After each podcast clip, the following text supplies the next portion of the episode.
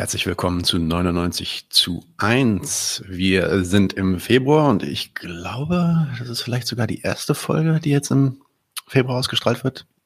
Müssen wir noch gleich nochmal gucken, weil am Ende äh, die Aufzeichnungen, das ist eine Aufzeichnung an alle, äh, die werden natürlich immer erst im Nachhinein terminiert. Ähm, heute wollen wir mal wieder über Planwirtschaft reden. Da gibt's viel zu erzählen und dafür habe ich äh, jemanden eingeladen, der sich damit ja quasi äh, Haupt äh, hauptamtlich und hauptberuflich beschäftigt, nämlich Jakob Heyer. Herzlich willkommen, Jakob. Hi, hey Nadine. Jakob Heyer ist ähm, äh, am Promovieren an der Uni Jena, äh, schreibt seine Doktorarbeit über Grundprobleme einer postapokalyptischen Produktionsweise. Da erforscht er die historische... So, fast, fast kapitalistischen, apokalyptisch was? hattest du gesagt. Postapokalyptisch. oh, wir hatten gestern den Doppelpack und da wurde es ein bisschen später und jetzt, äh, genau, jetzt kommen die Zungenbrecher. Also machen wir das nochmal. Er, er promoviert nicht über eine postapokalyptische, sondern eine postkapitalistische Produktionsweise und erforscht dort die historische und theoretische politische Ökonomie des Sozialismus. Ähm, du hast auch eine Masterarbeit äh, genau, äh, ja, eigentlich zu dem Thema auch geschrieben. Das ist vielleicht, geht jetzt vielleicht dann noch mal in die Tiefe, darüber reden wir aber auch gleich. Ähm, bevor wir aber jetzt direkt ans Thema einsteigen, möchtest du noch irgendwas zu deiner Person sagen? Habe ich irgendwas was äh, vergessen oder gibt es noch was Wichtiges zu erwähnen? Nö, hast du eigentlich alles äh, gesagt, glaube ich. Wunderbar.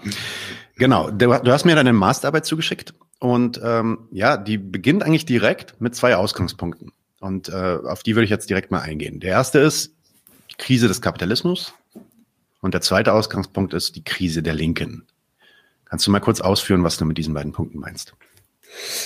Genau, also ähm, ja, Hörerinnen dieses Podcasts äh, werden, äh, werden das wahrscheinlich auch sicher äh, viel auf dem Schirm haben, ne? aber dass sozusagen wir halt äh, in dieser, in den gegenwärtigen Verhältnissen der kapitalistischen Ökonomie halt äh, ganz, ganz substanzielle Probleme haben. Also natürlich ganz offensichtlich die extreme Ungleichheit. Ne? Also bei dem letzten World Inequality Report, der wird von so Piketty und anderen, Piketty und anderen äh, herausgegeben, besitzen die unteren 50 Prozent nur zwei Prozent des globalen Vermögens, während die ähm, oberen 10 Prozent halt ähm, 76 Prozent des Vermögens besitzen. Es gibt halt, ähm, was die Beschäftigungsverhältnisse angeht, äh, sind, ist eigentlich so dieses ähm, Normalarbeitsverhältnis äh, der kapitalistischen, also der entwickelten kapitalistischen Industrienation eigentlich eher so in der Unterzahl. Also die meisten ähm, Lohnabhängigen sind eigentlich in so einem prekären oder informellen ähm, Sektor beschäftigt und ähm,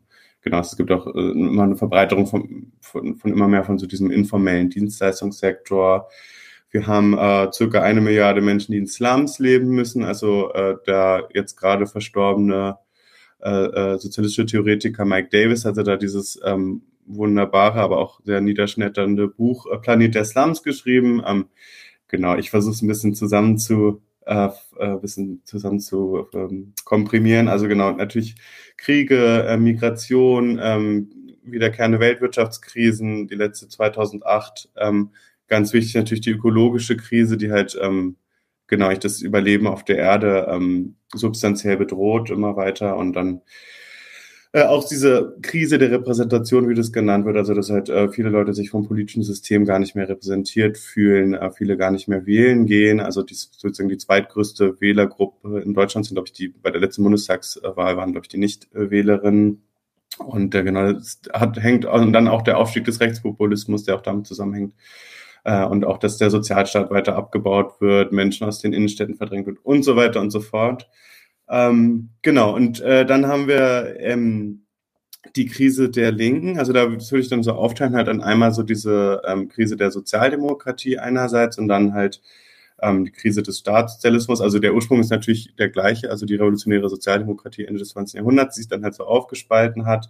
Einerseits ne, dann irgendwie in Deutschland beispielsweise halt, äh, äh, die dann halt äh, sozusagen ähm, äh, im, im Zusammenarbeit mit diesen rechtsradikalen Freikorps halt die, ihre eigene revolutionäre Basis halt niedergeschlagen hat ähm, und dann heute eigentlich so eine ähm, linksliberale bis neoliberale so ähm, äh, Volkspartei ist, die halt ähm, hauptsächlich eigentlich nur so eine technokratische Führungselite stellt, ähm, die jetzt wieder ein bisschen hochgekommen ist, weil jetzt mehr so Staatsintervention gefragt war in diesen ganzen Krisen, aber genau, also hat überhaupt keine kohärente Klassenbasis mehr oder sowas. Also spätestens mit diesen in neuerer Zeit mit den Hartz-IV-Reformen dann verloren gegangen und genau das einerseits und dann halt andererseits äh, die Krise des äh, Staatssozialismus, also wo halt äh, eigentlich unter, also eigentlich am Anfang ne, die ähm, russische Revolution sehr erfolgsversprechend, aber hat sie sich dann at einem bestimmten Zeitpunkt halt irgendwie umgekehrt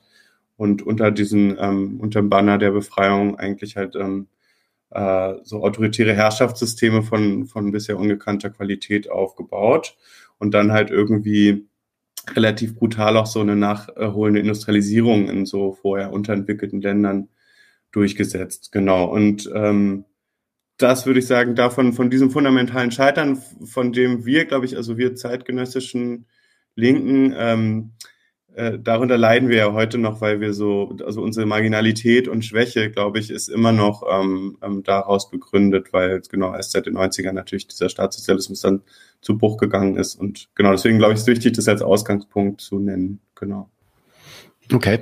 Äh, du meinst, die Marginalität und die Schwäche der äh, heutigen äh, zeitgenössischen Linken ist dadurch begründet, dass wir noch keine anderen Antworten haben, außer dieser alten äh, staatsidealistischen Antworten quasi? Ist das richtig zusammengefasst?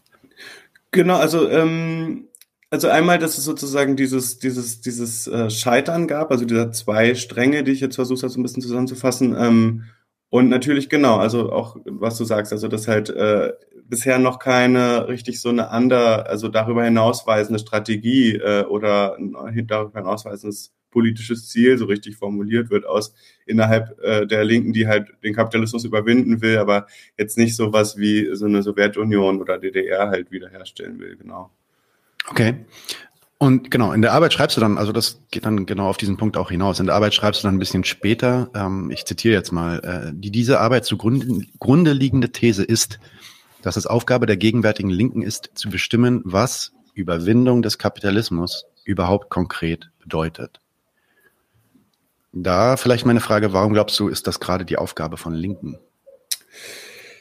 Genau, also ich glaube halt, die Frage ist natürlich, äh, also dieses, diese Frage der Überwindung der kapitalistischen Produktionsweise drängt sich ja eigentlich objektiv immer, immer mehr auf. Also diese ganzen Krisen, die wir jetzt haben, ähm, ähm, die ökologische Krise, ähm, die Corona-Krise auch, die verweisen ja auch alles auf sowas wie, ähm, okay, irgendwie brauchen wir eine bewusste ähm, Steuerung der Ökonomie. Also dieses, diese kapitalistische Produktion, diese Anarchie der Produktion, da kommen wir auch später nochmal drauf, kann es irgendwie nicht sein.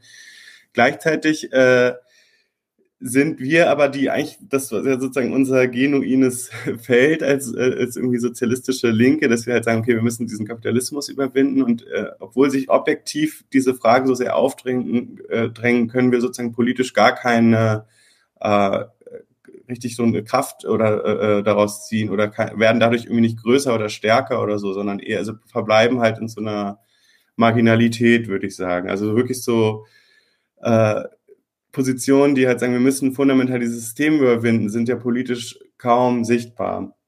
Und, ähm, und deswegen halt würde ich sagen, wenn wir, weil, weil es sich ja so objektiv so, so aufdrängt, weil es so wichtig ist, dass wir diese Sache jetzt mal angehen, müssen wir irgendwie wieder eine glaubwürdige politische Kraft werden, glaube ich, ähm, die auch realistisch dazu imstande ist, halt ähm, demokratisch halt wirklich einen fundamentalen Wandel einzuleiten. Und das heißt also, wirklich diese Überwindung der kapitalistischen Produktionsweise anzugehen und ähm, dabei aber glaubwürdig auch argumentieren zu können, dass wir nicht halt die Fehler der Vergangenheit wiederholen wollen, also dass wir halt irgendwie die Sowjetunion ähm, wiederherstellen wollen. Ähm, und ich glaube, wenn wir sozusagen wieder glaubwürdig, wenn wir das glaubwürdig machen wollen, dann brauchen wir ähm, eine konkrete Bestimmung dazu, was, äh, was wir eigentlich meinen, wenn wir sagen, ähm, wir müssen den, wir müssen den Kapitalismus überwinden. Wir müssen sagen können, was, was ist eigentlich unser politisches Ziel? Was wollen wir dem eigentlich entgegensetzen?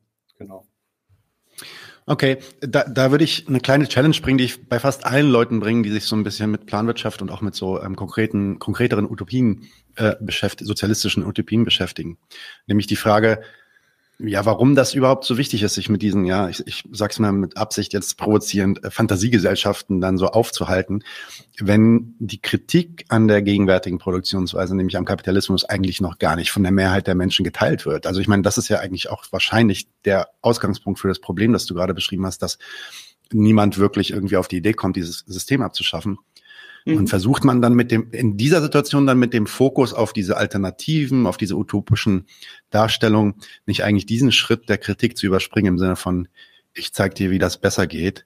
Und mhm. naja, da, ich, ich merke dann auch, damit begibt man sich dann, also wenn man, wenn man so eine Diskussion anfängt mit jemandem, der da in dem, ja, in, in dieser kapitalistischen Ideologie sehr gefestigt ist und dann ankommt mit, ja, guck mal, ich habe hier ein alternatives System, damit ähm, begibt man sich natürlich auf eine ja, argumentativ auf eine, auf eine Beweislast, die man da eigentlich zu erbringen hat, eine Beweisschuld, die man eigentlich schwer bis unmöglich nach äh, ja, begleichen kann, weil ähm, diese, diese Gesellschaften gibt's halt noch nicht. Ja, die sind halt mhm. alle nur hypothetisch. Insofern geht's da argumentativ immer irgendwie in der Sackgasse. Wie siehst du das? Mhm. Ja, auf jeden Fall eine berechtigte Frage. Also ähm, ich glaube halt, dass, dass diese, dass es nicht so eine ähm, dass man es nicht so stufenartig ähm, sich vorstellen kann, wie von, also dass erstmal, dass man erstmal die Kritik des Kapitalismus verstehen kann äh, und dann dazu kommt, äh, sich über alternativen Gedanken ähm, zu machen, sondern ich glaube halt, dass so eine diese bloße Kritik oder diese Überfokussierung auf die Kritik der kapitalistischen Produktionsweise, die natürlich sehr wichtig ist, aber diese Überfokussierung hat, glaube ich, eigentlich noch nie ausgereicht in der Geschichte der Linken und der Arbeiterinnenbewegung. Also ähm, erstens äh, hat diese, diese Vernachlässigung dieser, dieses Denkens über, wie könnte eine sozialistische Ökonomie funktionieren, halt auch wesentlich zu, zu einer Orientierungslosigkeit und Schwäche der Linken geführt. Also zum Beispiel in der Novemberrevolution. Also da gibt es von Karl Korsch ganz früh so Sachen von, hey Leute, ihr sagt immer äh, bloß negativ, dass Kapitalismus schlecht ist. Und dann in, dieser, in diesem Moment, wo wirklich auch die Macht kurzzeitig in den äh, Händen der revolutionären Arbeiterinnenklasse war, also Richard Müller und so, äh, hat man erst angefangen, sozusagen sich darüber Gedanken zu machen. Ich glaube, das hat dann auch äh, ja zur Schwäche der revolutionären Bewegung äh, geführt einerseits. Und äh, andererseits ähm, äh, hat es dann auch eben nicht nur zu dieser Orientierungslosigkeit und Schwäche geführt, sondern auch zu einer Umkehr der revolutionären Bewegung, also wieder bezüglich des, des Staatssozialismus oder Realsozialismus, die würde ich sagen bis heute halt eine, eine die schwerste Hypothek äh, halt äh, ist für, für, für so Linke, die den Kapitalismus überwinden wollen. Ähm, genau, weil sich sozusagen auch durch so eine durch, durch nicht ausreichende Vorstellung darum dann halt irgendwie so ein sehr autoritäres System halt so herausbilden konnte. Und ähm, genau, und wie ich auch schon meinte, also wenn wir halt glaubwürdig klar machen wollen, dass wir, dass wir wirklich progressiv den Kapitalismus überwinden wollen, also ich will, vielleicht nur kurz vorab, es gibt auch Momente in der, in diesen Staatssozialismen, trotz aller Kritik, die, die interessant sind, die man sich auch äh, nicht nur negativ angucken muss, sondern wo man auch sagen kann, ähm, da kann man auch irgendwie auf, in einer, irgendwie in einer positiven Hinsicht daraus lernen. Aber genau, dazu vielleicht später noch ein bisschen mehr. Aber ähm, genau, und äh, ich glaube halt, dass, dass dadurch, also wenn wir, wenn wir, wenn wir halt wieder zu so einer relevanten politischen Kraft werden wollen, dann, dann können wir da, also durch so eine genauere Vorstellung davon, was wir eigentlich dem Kapitalismus entgegensetzen wollen, also als Vorstellung von so einer sozialistischen Ökonomie, dass wir dann auch die Kritik am Kapitalismus auch wieder viel mehr verbreitern können. Ähm, genau, und ich würde auch sagen, also dieses, das ist eigentlich sich nicht dabei um so eine ähm, Fantasiegesellschaft bloß handelt, sondern eigentlich ähm, man ja ausgeht von einer wissenschaftlichen Betrachtung halt der historischen Bedingungen, also der ähm, sowohl jetzt der modernen Entwicklung im Kapitalismus, also im zeitgenössischen Kapitalismus, als auch eine Betrachtung, also, als auch muss man ausgehen von der Betrachtung dieser historischen Erfahrung. Ähm, genau, und ähm, äh, ja, und mit diesem wackeligen Terrain, dieser Beweisschuld, also ähm, das stimmt natürlich einerseits voll, ähm, aber gleichzeitig, wie ich, wie ich auch schon meinte, gehen, fantasieren wir ja nicht ins Blaue hinein, sondern gehen von einer wissenschaftlichen Analyse dieser Bedingungen aus, erstens. Und dann haben wir Momente innerhalb ähm, dieser Moment, also innerhalb von dieser wissenschaftlichen Betrachtung, die halt schon das, das, was wir wollen, also sozialistische Ökonomie halt schon irgendwie antizipieren. Also beispielsweise wird jetzt auch viel geredet über Planung innerhalb kapitalistischer Unternehmen. Ne? Das gab es auch schon früher in der alten Sozialdemokratie. Wie würden da jetzt innerhalb von so Unternehmen wird ja auch nicht über den Markt und Geld ähm, ähm, Allokation organisiert, sondern irgendwie über Planungsprozesse. Was kann man daraus lernen? Ähm, und dann gibt es natürlich auch so, auch aus der Linken, ähm, schon Experimente, also irgendwie dieses ganze Genossenschaftswesen, zum Beispiel dieser Mondragon-Komplex in Spanien, wo es halt irgendwie ja. so Arbeiterselbstverwaltung gibt. Und äh, eine Möglichkeit, die, die es heute auch gibt, die ich auch voll interessant finde, ist halt äh, einfach die Möglichkeit auch von, von Computersimulierung. Ne? Also es gibt so, auch so interessant, interessante so KI, ähm, du bist ja auch vom Fach, äh, so KI-Marxist, Aktivistinnen. Also einen zum Beispiel, der hat so eine, äh, so eine agentenbasierte Modellisierung äh, gemacht von, von wirklich so den Sozialstrukturen des Kapitalismus. Der heißt Ayn Wright. Das Paper heißt The Social Architecture of Capitalism. Ist auch mega spannend. Und da äh, modelliert er das so und zeigt dann so ganz, ganz ähnliche Muster wie im Kapitalismus, also Vermögensverteilung und Arbeitslosigkeit. Und das kann man ja eigentlich auch theoretisch halt für eine sozialistische ähm, Ökonomie machen, mit seinem Konzept. Und da könnte man dann wenigstens halt so sagen, okay, hier unsere Computermodelle zeigen, äh, auch wenn es kein ganz ausreichendes Beweis jetzt oder so ist, aber dass, dass wir hier so eine Ökonomie von den Mustern, wenn wir das vergleichen mit so einer mit so einer Simulation des Kapitalismus, dass die halt durchaus irgendwie genau äh, sinnvoller, rationaler, gerechter und so weiter ist. Ja. Das ist interessant. Kannst du mir das Papier mal schicken von dem einen Wright? Ja, auf jeden Fall. Ja, genau. Der ist auch richtig cool, der das, Typ. Ähm, das würde ich dann auch vielleicht mal verlinken. Ayn ja. Äh, das ist natürlich ex nam namentlich äh, extrem nah dran an Ayn Rand, but ja, uh, ja, ja, just to take, sicher, sicher, sicher sein, dass man die auseinanderhält, die sind nicht dieselben.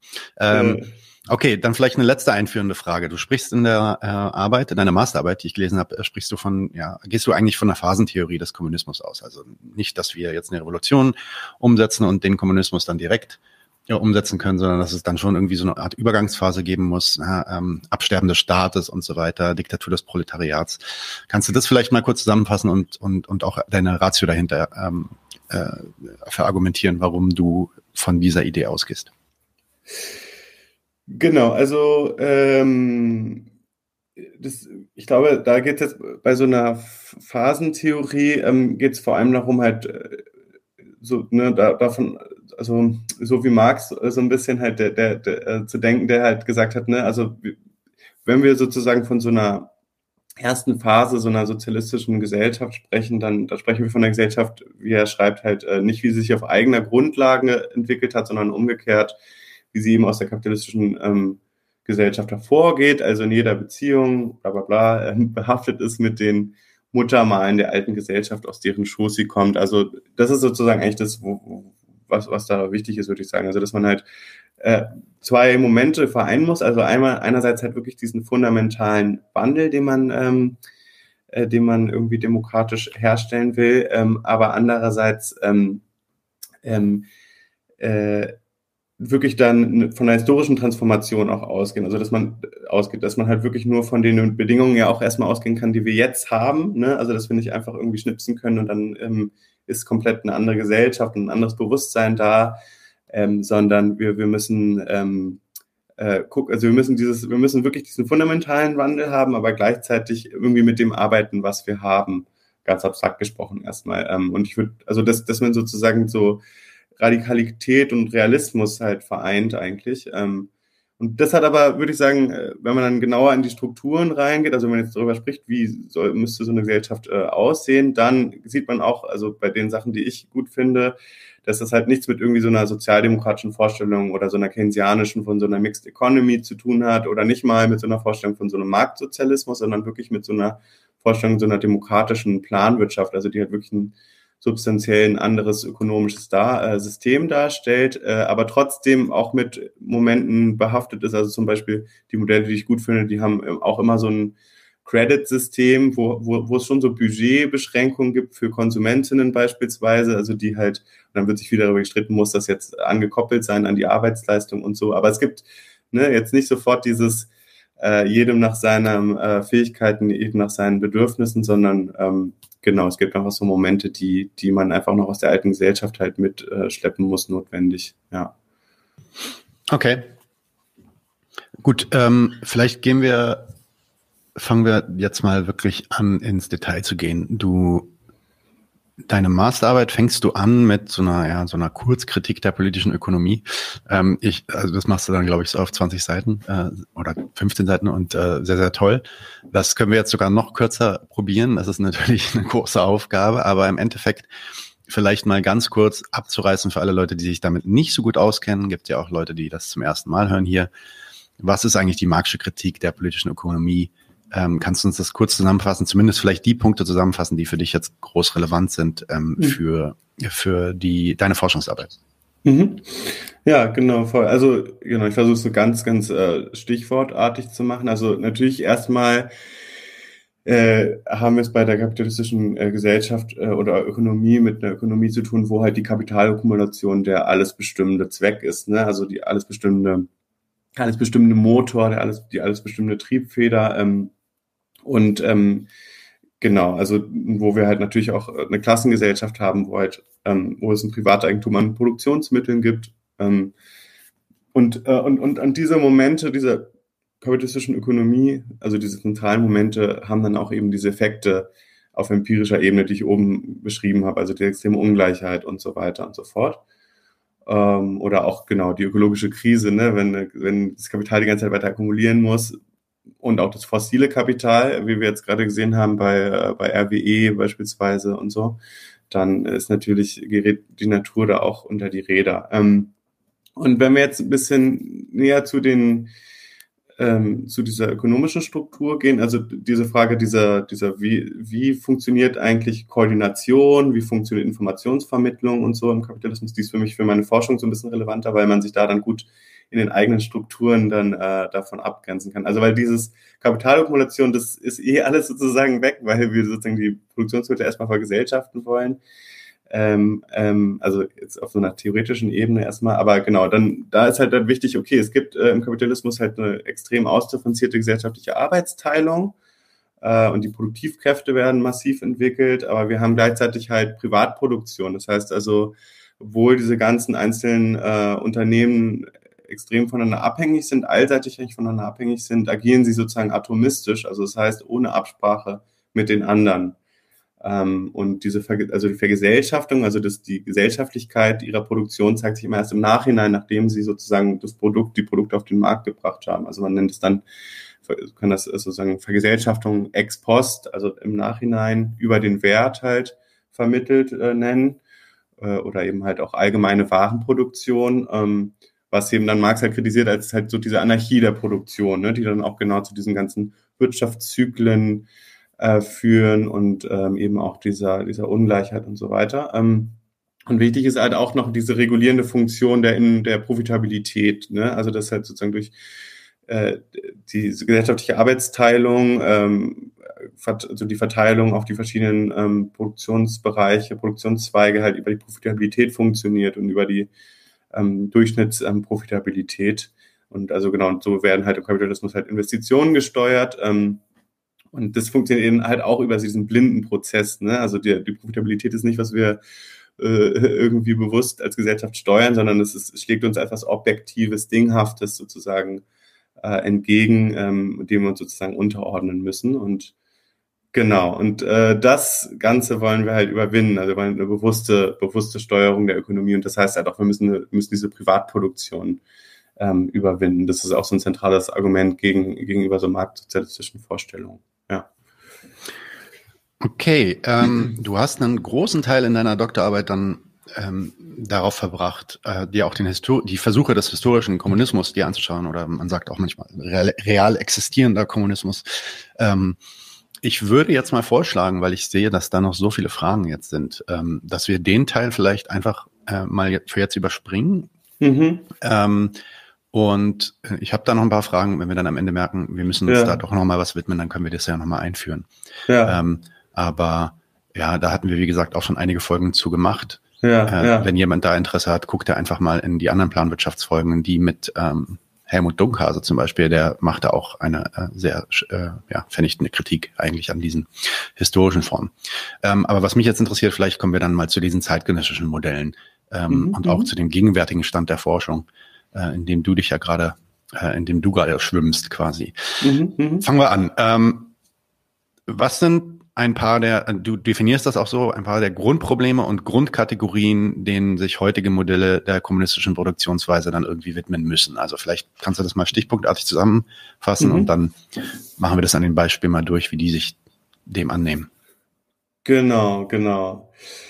Genau, also äh, ja, also ich glaube, diese historische Erfahrung, also diese Frage, die werden jetzt auch bei der Besprechung der der aktuellen Modelle auch immer wieder auftauchen. Also es, da kann ich dann immer mal wieder auch zwischendurch drauf verweisen. Aber genau, also ich würde halt sagen, äh, dass genau diese historischen Erfahrungen halt eine, eine wichtige Voraussetzung äh, sind, ähm, wenn, wenn, wenn wir über diese modernen Modelle sprechen. Also ich will es vielleicht nur, nur ganz kurz, ähm, äh, ist es vor allem so, dass halt äh, in, der, diesem sowjetischen, das sowjetische Plansystem ja so ein Top-Down-Plansystem war. Also dass ähm, das halt vor allem sozusagen so zentralistisch gesteuert wurde und es halt auch zentral vorgegeben so physische Output-Ziele für Unternehmen gab. Also das vielleicht nur, nur ganz kurz. Aber ähm, genau, also deswegen äh, ist diese, diese diese Reflexion auf diese historische Erfahrung wichtig. Also was, was ist da falsch gelaufen? Was sind da die Grundprobleme gewesen? Genau. Aber da, da kommen wir, da können wir dann zu, ähm, nachher immer wieder mal drauf verweisen. Ähm, eine andere wichtige Voraussetzung ist halt dieses, was man äh, Socialist Calculation Debate nennt in der Debatte. Also,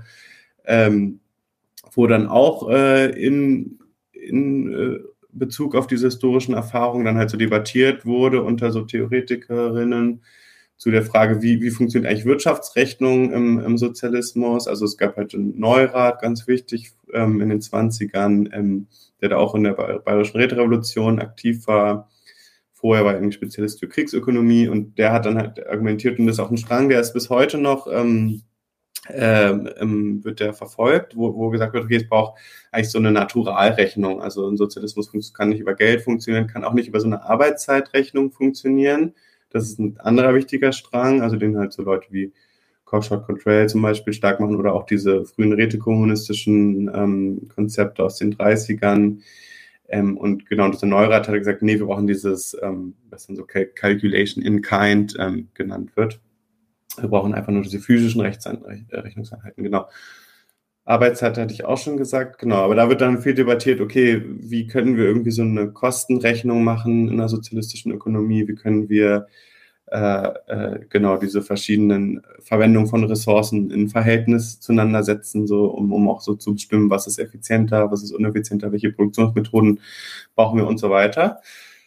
Genau, das ist so dieser und dieser eine Strang in dieser Debatte um diese Socialist Calculation Debate und dann hat sich ein Strang in der Debatte um diese Socialist, Socialist Calculation Debate auch darum ge, ähm, ähm, darum ge, ge, hat darum gerungen so um diese Frage von von Wissen. Also dann wurde das zu so einer Frage von äh, von eigentlich wie wird wie werden Informationen eigentlich verteilt in so einer Ökonomie und dann so neoliberale Theoretiker wie wie Hayek äh, zum Beispiel äh, die haben halt gesagt, okay, der, ähm, das Wissen ist sozusagen also verteilt ähm, und dezentral und lokal und man kann es gar nicht auf so einer zentralen Ebene so einsehen und deswegen ist, dann hat er dann so ausgeschlossen, also deswegen ist, ist der Kapitalismus halt so eine muss man so halt verteidigen, weil er, weil er halt durch so durch diese dezentrale Struktur halt wirklich mit diesem ähm, dezentralen Wissen halt umgehen kann und genau. Und ich würde halt sagen, die äh, wenn man sich die historische Erfahrung anguckt, beispielsweise der Sowjetunion, dann kann man dieses, diese Theorie des lokalen oder impliziten Wissens auf jeden Fall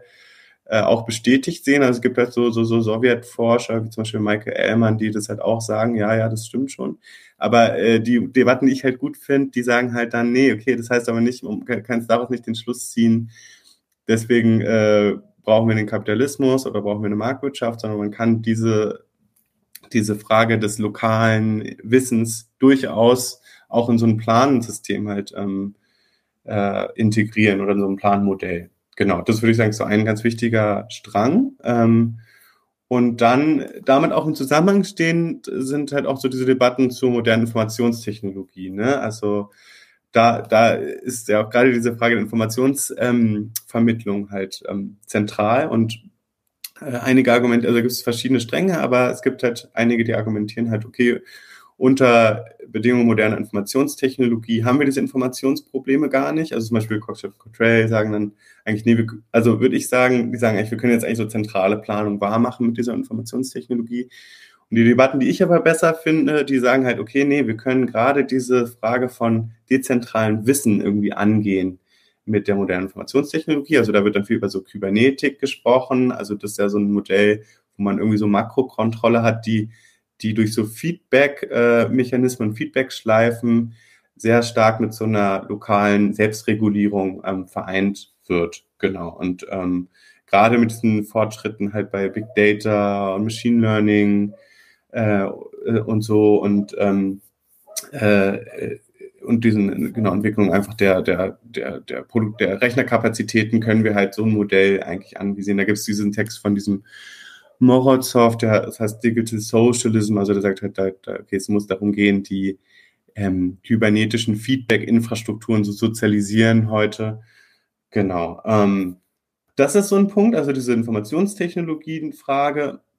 Und dann, ähm, genau, ähm, ist sozusagen, was diese, aus diesen ganzen Voraussetzungen speisen sich dann halt so, so diese, diese Grundprobleme und, ähm, und, und Grundkategorien, die ich halt so sehen würde. Also ich würde halt sagen, so die Grundprobleme, die wir angehen müssen, ähm, sind eigentlich so dieses Informationsproblem, das hatte ich jetzt schon mehrmals gesagt, und dann eigentlich so dieses Anreizproblem. Ähm, genau, also sozusagen ähm, Information hatte ich schon gesagt, wie, wie kann man mit diesem lokalen Wissen umgehen, aber wie kann man das verbinden mit auch wirklich einem, mit einem substanziellen ähm, ähm, mit so einer substanziellen Makrokontrolle und auch eine, eine Übersicht über die Gesamtökonomie ähm, einerseits. Ähm, genau, und ähm, und dieser, dieses Anreizproblem, das hatte ich jetzt noch nicht so viel gesagt, aber da, da haben wir dann ähm, äh, in der, äh, auch in der historischen Erfahrung halt viel so, wird darauf verwiesen, dass es da so krasse Anreizprobleme halt gab, weil es eben halt auch so ein Top-Down-System war, hatten die ähm, äh, lokalen Einheiten halt total starke Anreize, einfach falsche Informationen nach oben zu geben und nicht effizient zu produzieren und so. Und genau, da, darüber wird halt auch viel debattiert, wie kann man eigentlich so dieses Anreizproblem lösen. Wie, und das wird halt auch viel im Zusammenhang debattiert mit so einer, dieser Frage von lokaler Autonomie in so einem Plansystem. Das heißt halt, wenn die Unternehmen, also wenn lokale Einheiten ähm, ähm, auch relativ autonom ähm, agieren können, dann kann man sie sozusagen auch für eigenes Handeln auch verantwortlich machen. Insofern haben sie dann sozusagen, das so ein bisschen die Idee, einen Anreiz selber auch äh, gemäß den demokratisch bestimmten Plänen auf Makroebene zu agieren. Genau. Und ähm, das sind so, so die so zentralen Probleme.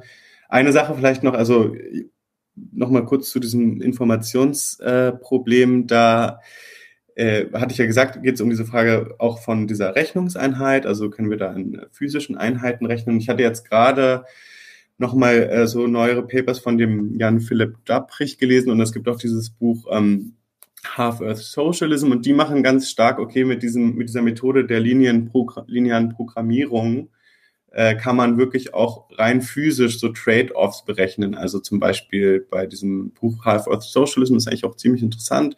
Geht es darum, okay, wie können wir sozusagen äh, Lebensstandard garantieren innerhalb der planetaren Grenzen und sie zeigen dann mit dieser linearen Programmierung, also können wir halt so Begrenzungen einbauen, zum Beispiel für Emissionen oder Landnutzung und dann davon ausgehend halt Pläne entwickeln, die sich innerhalb dieser Grenzen ähm, ähm, äh, bewegen und die, die aber nur sozusagen so physische Trade-offs anzeigen. Zum Beispiel, wir haben dann weniger Land, aber, ähm, aber ähm, äh, irgendwie begrenzen die Emissionen mehr und so weiter. Ähm, genau, das ist auch eine ganz interessante Debatte, die so ein bisschen diese, diesen Neura Neuradstrang von äh, Naturalrechnung wieder so ein bisschen hochbringt. Ich dachte schon, der war so ein bisschen ausge, ähm, äh, aus, äh, ins aus, Abseits gestoßen, weil, weil einfach diese Argumente, okay, wir brauchen irgendwie Vergleichbarkeit, wir brauchen irgendwie eine Rechnungseinheit, fand ich schon sehr stark.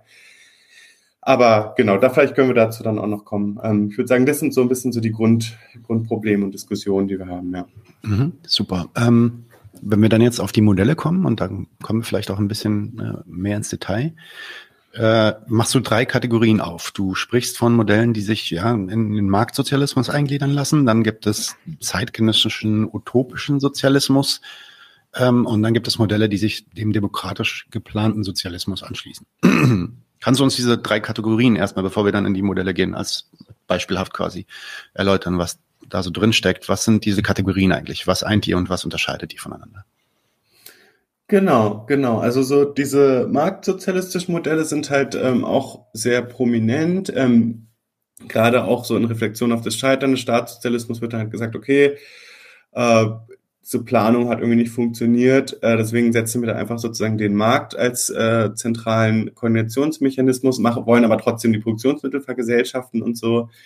Ähm, und genau, und ich würde halt sagen, dass das ähm, äh, eine, eine unzureichende ähm, äh, Konzeption ist, weil es eigentlich so ein bisschen so einen schlechten Kapit so einen schlechten Kompromiss ähm, darstellt aus Kapitalismus und Sozialismus, weil du halt dann äh, einfach keine substanzielle Makrokontrolle hast, weil wenn du halt diese Privatproduktion eigentlich so äh, eigentlich äh, am Ende ähm, noch äh, noch bestehen lässt. Ähm, äh, also und in Jugoslawien, das ist, kann man jetzt, also ist jetzt kein reines Marktsozialismus, der würde ich sagen. Also da gibt es auch auf jeden Fall auch immer noch Momente von so zentraler Planung, aber Gleichzeitig sehen wir auch diese, diese negativen Effekte, die wir dann, die man auch auf theoretischer Ebene für so ein Marktsozialismusmodell ähm, beschreiben kann, die sehen wir auch in der historischen Erfahrung in Jugoslawien, dass wir dann so eine krasse Polarisierung haben zwischen Unternehmen und vor allem zwischen Regionen auch. Ähm, und ähm, genau, also das eine ganz reich werden, andere niedrig und wir sozusagen keine wirklich so eine gute Makro ähm, Regulierung hat. Das hat aber natürlich dann auch nochmal spezifische geschichtliche Bedingungen in Jugoslawien mit den eh schon ethnisch sehr pluralen ähm, ähm, Gesellschaften und so weiter. Aber genau, und also das sind so diese marktsozialistischen Modelle, die, die ich halt, genau, weil sie halt so diese Planungsdimensionen halt ähm, nicht adäquat ähm, und diese ähm, ähm, ansprechen oder diese, diese Dimension der Privatproduktion nicht, nicht gut angehen. Äh, genau, würde ich diese sozusagen so nehmen und so ein bisschen zur Seite packen. Ähm, und dann, dann gibt es halt andere Modelle, die, die sich schon so, äh, sag ich mal, also so gerieren, äh, dass sie, dass sie sozusagen auch wirklich einen fundamentalen Wandel anstreben wollen oder auch sogar eine Planwirtschaft oder so. Aber da gibt's dann, würde ich sagen, viel, ähm, also einerseits bleiben die auf so einer abstrakten Ebene. Man, man sagt einfach so, okay, wir brauchen diesen Verein freier Menschen, wie es bei Marx steht, oder ähm, dieses äh, äh, genau diese freie Assoziation und so, aber geht dann halt nicht so richtig ins Detail, ähm, was, wie, was heißt das denn eigentlich genau für die ökonomische Struktur? Genau, und dann gibt es halt auch andere so Modelle, die sich halt viel so auf dieses, diese Entwicklung bei Open Source oder auch in so kleinen Experimenten wie in der solidarischen Landwirtschaft oder so beziehen und dann sagen, okay, das nehmen wir einfach und machen das für die ganze Ökonomie.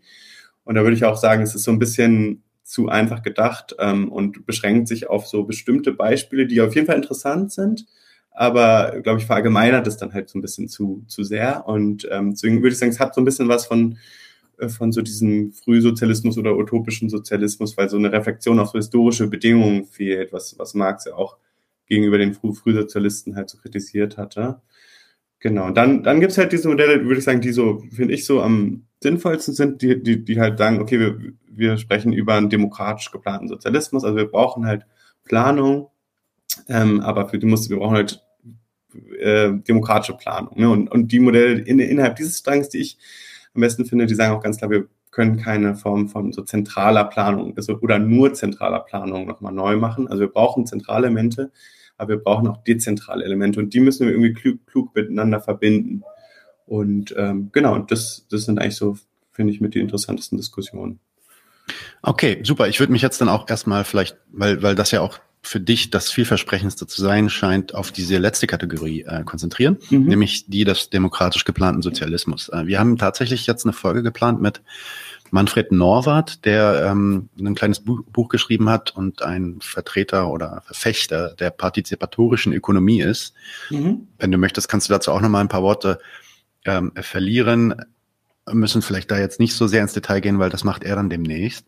Äh, mhm dann gibt's den ähm, Computersozialismus, also das ist quasi, ja, vielleicht Cockshots Modell, ähm, Control and Cockshot, Cockshot. Da haben wir auch eine Folge gemacht mit äh, Helmut Dunkhaser, das könnt ihr euch auch nochmal alles anschauen. Der, der ist der, der deutsche Verfechter quasi äh, für dieses Modell. Ähm, und auch da, wenn du ein, zwei Worte zu, zu diesen beiden Sachen sagen willst, ähm, mach das gerne. Äh, mhm. Die zwei Theorien, die du dann aber bevorzugt behandelst, sind die äh, sogenannte ausgehandelte Koordination und die demokratisch-iterative Koordination auf mehreren Ebenen. Und vielleicht kannst du da mal ins Detail gehen äh, und auch ähm, mhm. ähm, argumentieren, warum die beiden für dich besonders interessant sind. Mhm. Genau, also vielleicht ganz kurz zu diesem ähm, partizipatorische Ökonomie oder, oder Parekon, wie es auch genannt wird. Also das wurde von, von Hanel und, ähm, und Albert äh, vor allem entwickelt. Ähm, und ich würde halt sagen, eigentlich so ein bisschen äh, ist es in dieser Traditionslinie eigentlich von diesem Oskar Lange Modell in den 30ern, also so ein ganz frühes neoklassisches äh, Marktsozialismus-Modell. Also vielleicht kurz zu diesem neoklassischen. Ich, ich würde halt sagen, dass auch dieses Parekon-Modell auch so ein neoklassisches Sozialismus-Modell ähm, ist. Ähm, und die, also was ist neoklassisch? Neo, Neoklassik ist halt so eine ähm, ökonomische Theorie, die Ende des ähm, 19. Jahrhunderts entwickelt. Ähm, Marx hätte da wahrscheinlich auch ähm, Vulgärökonomie zugesagt, äh, weil genau, also sozusagen ähm, äh, es ist zwar die dominante ähm, Wirtschaftstheorie, auch die an den Universitäten gelehrt wird, ähm, aber sozusagen sie hat eigentlich äh, äh, ganz substanzielle Probleme und kann eigentlich, also ex funktioniert extrem deduktiv und kann eigentlich, also macht sich da irgendwie so ein äh, äh, ähm, schönes Modell, äh, mathematisch abstrakt und versucht daraus dann die Empirie abzuleiten, was aber ähm, ähm, ziemlich äh, äh, stark am, also, ähm, äh, also was, also am Scheitern ist sozusagen. Also zum Beispiel, ich finde halt äh, sehr gut zum Beispiel diesen Ökonomen Shaik, der kritisiert es halt immer sehr stark, sagt halt, okay, wir haben halt ähm, eigentlich eine, eine falsche wissenschaftliche Vorgehensweise. Ne? Wir denken uns irgendeinen äh, Marktgleichgewicht aus und leiten dann davon die bestehenden Strukturen ab. Aber eigentlich müsste es andersrum sein. Man müsste sich die bestehenden Strukturen angucken, dann natürlich auch ein theoretisches Modell machen, aber es dann wieder rückbinden an die Empirie. Genau, und ähm, äh, und äh, deswegen würde ich sagen, dass, dass diese ausgehend, also HNL ist jetzt nicht nur ein Neoklassiker, bezieht sich dann auch, eben auch auf Straffer und so ähm, und würde ich sagen auch auf so post-keynesianische Theorien, aber ähm, ich würde sagen, dass, dass das eigentlich immer noch so stark ist. Ähm, also weil wir, weil wir, das hatte dieser Theoretiker Leitman, den ich auch so gut finde, halt irgendwie so ganz gut kritisiert. Ähm, da ist eigentlich so diese Vorstellung von diesem ähm, walrasianischen ähm, Auktionator. Also das ist so eine Theorie auch von so einem Begründer der neoklassischen Schule, wo, wo sozusagen es dann so über so einen Trial-and-Error-Prozess halt so Preise ähm, ähm, bestimmt werden. Und das ist halt so ein Element, was ganz wichtig ist in deren, in deren Modell. Und was ganz interessant ist, dass es halt ein extrem starres ähm, Ex-ante-Planungsmodell ist. Also es gibt dann so eine, so eine äh, Planperiode von einem Jahr und dann muss dann müssen so riesige Wunschlisten, also jeder muss dann aufschreiben, irgendwie, was er so für das Jahr konsumieren will, also völlig unrealistisch für eine komplexe und dynamische Ökonomie. Und dann wird dann dieser bayesianische Prozess irgendwie äh, soll dann diese, stellt dann diese Preise her und dann äh, fängt dann so die Planperiode an. Also es ist halt so eine ganz starre ähm, Konzeption, die würde ich sagen, eigentlich sehr viel von diesem, von diesen ähm, neoklassischen Irrtümern ähm, äh, be befangen ist. Genau. Und äh, also das vielleicht dazu. Es gibt auch, es gibt trotzdem, ja, nee, sag euch ja. Nee, ich wollte ich wollte bloß sagen, äh, es ist ganz interessant. Er nennt es, also zu dem Norwart jetzt nochmal. Ja, ja. Er, er nennt es ja partizipative äh, Ökonomie und da, das bezieht sich dann auf ja, Michael Albert, äh, Paracon und so. Ähm, ist, ist dann aber in seinem Buch gar nicht so. Also ich glaube, er hat da einfach mhm. einen Titel gewählt, der, der sich zufällig damit deckt, aber im Endeffekt ah, ja, okay. redet er auch sehr, sehr viel von ähm, ja, Rätesozialismus und und äh, also ich, ich wie gesagt, ich habe die Folge mit Manfred noch nicht gemacht. Ich werde ihn die die Frage zu der Abgrenzung da auch nochmal stellen. Aber ja, ähm, ja. vielleicht auch mal ein Buch interessant vielleicht für dich, äh, dir das mal anzugucken. Ja. Ähm, nur, nur, nur so nebenbei, ja. Ja, ja, voll, voll. Nee, also ich meine, bei denen, da gibt's auch gute Sachen. Also die haben ja zum Beispiel bei denen ist auch sehr stark so dieses Rätemodell, wo ich teilweise auch nicht ganz überzeugt bin, aber also die haben, oder die haben auch interessante Überlegungen zu verschiedenen Bereichen. Nur ich glaube, mhm. also dieser Allokationsmechanismus äh, ist ja. eigentlich ähm, genau stark von dieser neoklassischen Theorie so beeinflusst. Ja, ja. ja genau. Und äh, bei dem, genau, diesem Computersozialismus ähm, und dieses Cockshot-Cottrell-Modell, also ich würde sagen, da gibt's auch äh, viele interessante Sachen. Also zum Beispiel, wie sie halt diese ähm, mathematischen Methoden, die halt von diesem äh, Theoretiker Leontiev beispielsweise entwickelt worden sind. Es war auch ein sowjetischer Immigrant beispielsweise.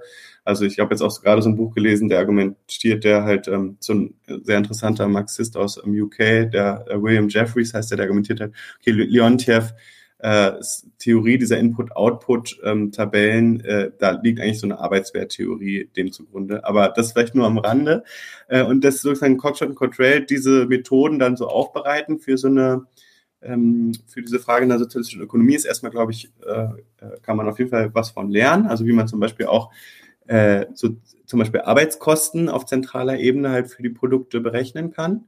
Genau, das ist auf jeden Fall voll sinnvoll, aber das, das Problem ist, was ich halt sehe, dass, dass sie daraus dann so eine, äh, also mit diesen modernen Technologien und, äh, und Methoden dann eigentlich so ein bisschen so eine Oldschool-Konzeption zentraler Planung ähm, anvisieren, weil wir halt ähm, schon in ihrem Modell ganz klar äh, von oben bestimmte ähm, physische Output-Ziele für Unternehmen haben. Also wirklich so äh, Produktionseinheit äh, A produziert so und so viel Tonnen X, ähm, genau, oder Stahl oder was auch immer. Und ähm, wenn man sich die historische Erfahrung anguckt, dann, dann genau kann man halt sehen, dass, dass so diese zentral bestimmten physischen Output-Ziele halt nicht sinnvoll sind für so eine komplexe Ökonomie und dass man halt so äh, Planung und Makrokontrolle auch auf eine andere Art und Weise ähm, herstellen kann, die aber mehr ähm, die, die, die mehr lokale Autonomie von vornherein integriert. Und da vielleicht noch ganz kurz nochmal, doch vielleicht ein ganz kleiner Link zur historischen Erfahrung. Es gibt nämlich ab den 60er Jahren in den Realsozialismen selber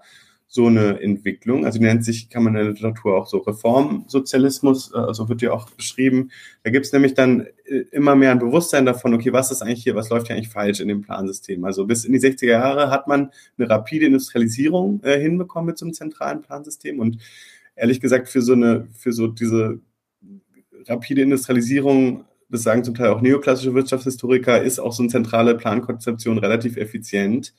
Aber ab dann, wenn, als sich dann die Ökonomie so verkomplexiziert hat, also man sagt dann der Übergang von extensiver zum intensiven Wachstum, also mehr äh, Fokus auch auf äh, differenzierte Konsumprodukte und so weiter, da hat man, das hat man krasse Probleme bekommen. Und da gibt es einen Strang innerhalb der Realsozialismen selber, äh, die halt sagen, wir müssen irgendwie ein dezentraleres, demokratischeres Plansystem entwickeln. Und ich würde sagen, diese historischen Erfahrungen sind äh, eigentlich sehr spannend. Also Cockshot und Cottrell sagen dann, nee, das ist dann schon so ein äh, so ein Rückzugsgefecht, da, da, da sozusagen reitet dann schon der Kapitalismus wieder ein ins Plansystem. Ich würde aber sagen, das ist eigentlich nicht ganz, also würde ich so nicht sehen. Ich würde halt sagen, das ist eigentlich sehr, sehr fortschrittliche und fortweise Theorien, äh, fortweisende Theorien äh, darüber sind, wie man so ein Plansystem eigentlich machen muss, die halt auch eben auch auf wirklich diesen historischen Erfahrungen basieren. Also zum Beispiel Leute wie Bruce, der saß halt selber im ähm, äh, im, in der Planbehörde in Polen und hat gesehen, was waren die Probleme und hat sich dann überlegt, okay, was, was müssen wir, was müssen wir ändern an diesem Plansystem und haben dann eben halt so eine dezentralere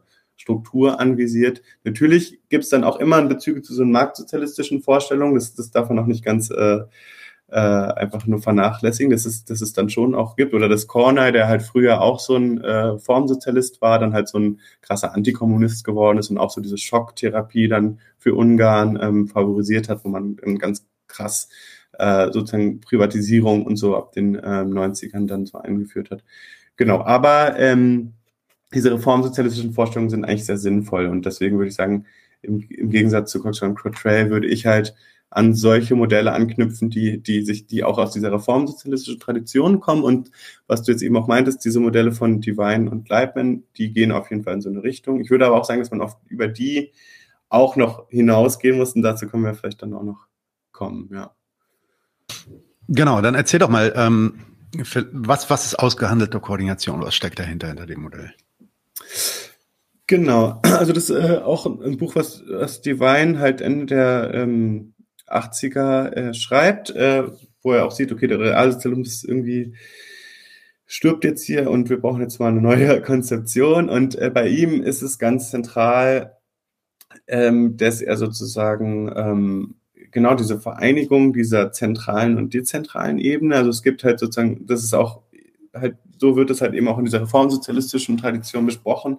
Man, man bestimmt auf zentraler Ebene, also es gibt schon Momente zentraler Planung ähm, und auch eine zentrale Ebene, aber da ähm, äh, also außer was jetzt so größere Investitionen angeht oder wie ähm, äh, bestimmt man vor allem ähm, so, so, so Makroziele wie, ähm, wie, wie viel wollen wir als Ökonomie also oder als Gesellschaft wachsen oder wie machen wir so den Trade-off zwischen ähm, ähm, Invest also Investitionen und ähm, gegenwärtige Konsumtion, also eher auf die Zukunft gerichtet oder auf die Gegenwart oder wie, wie gestalten wir den öffentlichen Sektor, ähm, die öffentliche Konsumtion und so, dass man das auf zentraler Ebene auch demokratisch bestimmen kann.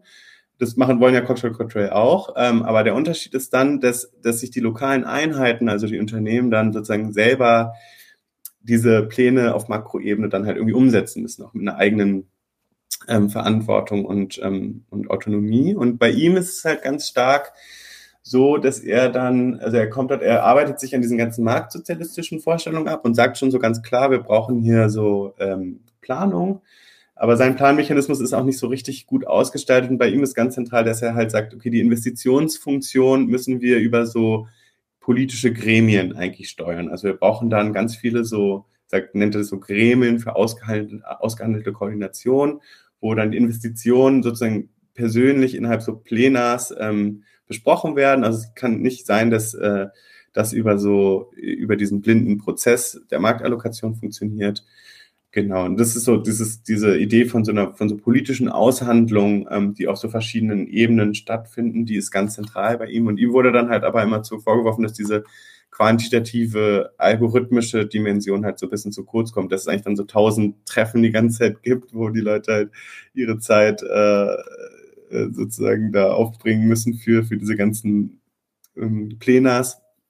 Und ähm, genau, und bei ihm ist auch so, dass, weil er eben auch so ein bisschen sich ab, von diesen marktsozialistischen Vorstellungen abarbeitet, sagt er halt auch, okay, wir durch diese Sozialisierung der Investitionsfunktion, durch diese Gremien, äh, überwinden wir sozusagen Marktkräfte, aber trotzdem haben wir sowas wie Marktbeziehungen, also irgendwie ähm, ähm, sozusagen äh, koordinieren die Unternehmen sich ähm, untereinander auch mittels, also unabhängig jetzt von den Investitionen, äh, halt über so auch äh, Preise und äh, irgendwie auch eine Form von Geld und so. Und genau, deswegen, also das ist diese, diese, diese Sache von Divine. Und dann äh, gibt es bei Leibman, der kommt auch so aus dieser reformsozialistischen Tradition und der macht nochmal stärker so dieses umfassende Plansystem. Also bei ihm gibt es dann irgendwie noch Sachen wie schon irgendwie irgendwie sowas wie Profitabilität und so, die aber dann irgendwie eine ganz andere Funktion hat als in einer kapitalistischen Gesellschaft. Aber da kommen wir vielleicht auch noch dazu, aber das, das brauchen wir eigentlich auch gar nicht unbedingt. Da kann man auch über Leibmann hinausgehen. Aber bei ihm ist es auch, also er geht vor allem auch wieder davon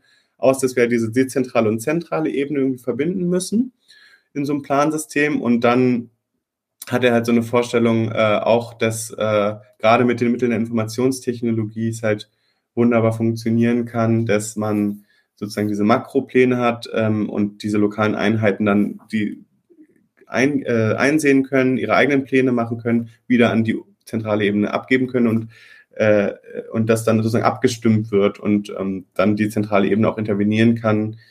Und bei ihm ist äh, was, äh, was er glaube ich äh, vor allem Sinnvolles gemacht hat oder wo er die Forschung so vorangebracht hat, dass er, ist, dass er so eine, so eine, so eine Anreizfunktion für so Unternehmen entwickelt hat. Also, dass er halt gesagt hat, okay, was ist der zentrale Anreiz für, für Unternehmen in so einem Plansystem? irgendwie ähm, gut zu planen und dann, dann sagt er halt, okay, es gibt wirklich so eine, so eine, so eine Bonus, äh, so, ein, so ein Bonussystem, wo sie sozusagen, wo Unternehmen dafür belohnt werden, dass sie halt gut und real, also ambitioniert und realistisch planen. Das heißt also, dass sie ähm, einerseits halt hohe Output-Ziele anvisieren ähm, oder eine, niedrige Durchschnittskosten der Produktion, also einen, also einen hohen Netto-Output.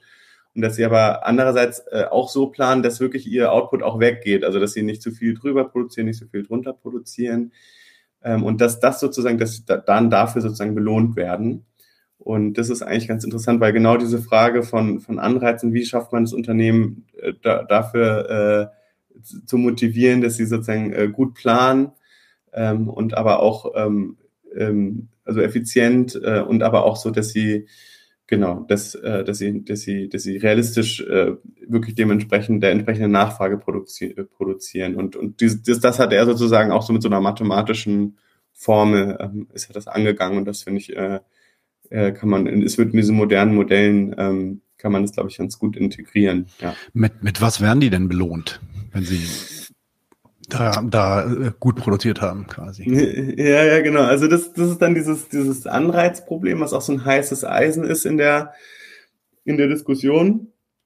Ähm, und bei Lightman gibt es auch irgendwie noch so eine Form von, von Geld, also was auch mhm. irgendwie eine andere Funktion hat. Ähm, als in äh, als im Kapitalismus muss man schon auch sagen. Also wenn man sich zum Beispiel Geld in der Sowjetunion anguckt, das ist was völlig anderes als ähm, als im mhm. Kapitalismus. Mhm. Aber ähm, äh, es geht also erstmal schon darum, dass es sozusagen so eine ähm, auch solche materiellen Anreize gibt. Also das halt äh, bei ihm ist es dann so, dass äh, äh, also dass, dass, dass es dann so Bonusauszahlungen gibt und dass die dann auch auf die Belegschaft verteilt werden können. Also dass Leute, die jetzt, weiß ich, so gemäß so einem Durchschnitt produzieren, einfach sich dadurch äh, oder, oder über diesen Durchschnitt äh, halt äh, irgendwie sich materielle, ähm, auch so materielle Vorteile dafür davon ähm, äh, äh, erwarten können. Also Aber eine, ja, eine erhöhte, eine erhöhte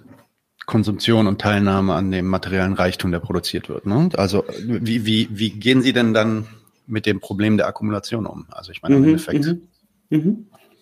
Ja, ja, das ist voll die berechtigte Frage. Also ich glaube halt, ähm, dieses, also so, so ein Modell, was ich jetzt halt so, so gut finde, das, das ist von so einem jungen äh, Wissenschaftler namens äh, Tim Platenkamp, der, der knüpft auch so an dieses, an diese formsozialistische Tradition an und an auch, auch an Leibmann. Und der sagt halt, was, was ich halt gut finde, um, um genau dieses Akkumulationsproblem anzugehen, also dass man nicht so eine Dynamik hat, von dass es irgendwie auch so eine Art universelles Äquivalent gibt äh, wie Geld und dann gibt es auch noch so diesen Anreiz und dann haufen die Leute da immer mehr an äh, und es gibt genau diese Polarisierung und diese ganzen Probleme, die wir nicht haben wollen.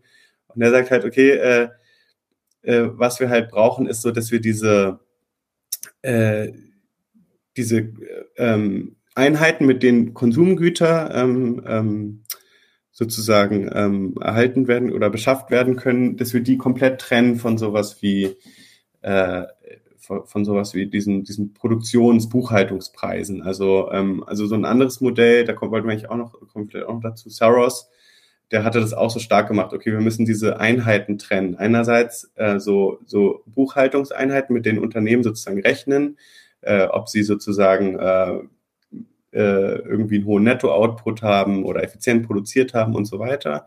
Und dann aber diese, diese andere, äh, diese andere Dimension sind halt diese, diese Konsumenten-Credits. Also das sind dann Einheiten, mit denen äh, Konsumenten dann halt ähm, sich Teil des gesellschaftlichen Produkts halt beschaffen können. Und wir müssen das sozusagen so trennen. Das heißt, dass äh, äh, irgendwie ähm, Genau, also sozusagen, wenn, wenn jetzt Unternehmen gut wirtschaftet, dann heißt das, bedeutet das nicht, dass, dass dieses, diese Einnahmen durch Verkauf dann direkt äh, umgewandelt werden können in, in, äh, in irgendwie materielles Reichtum, in irgendwie Konsumgüter.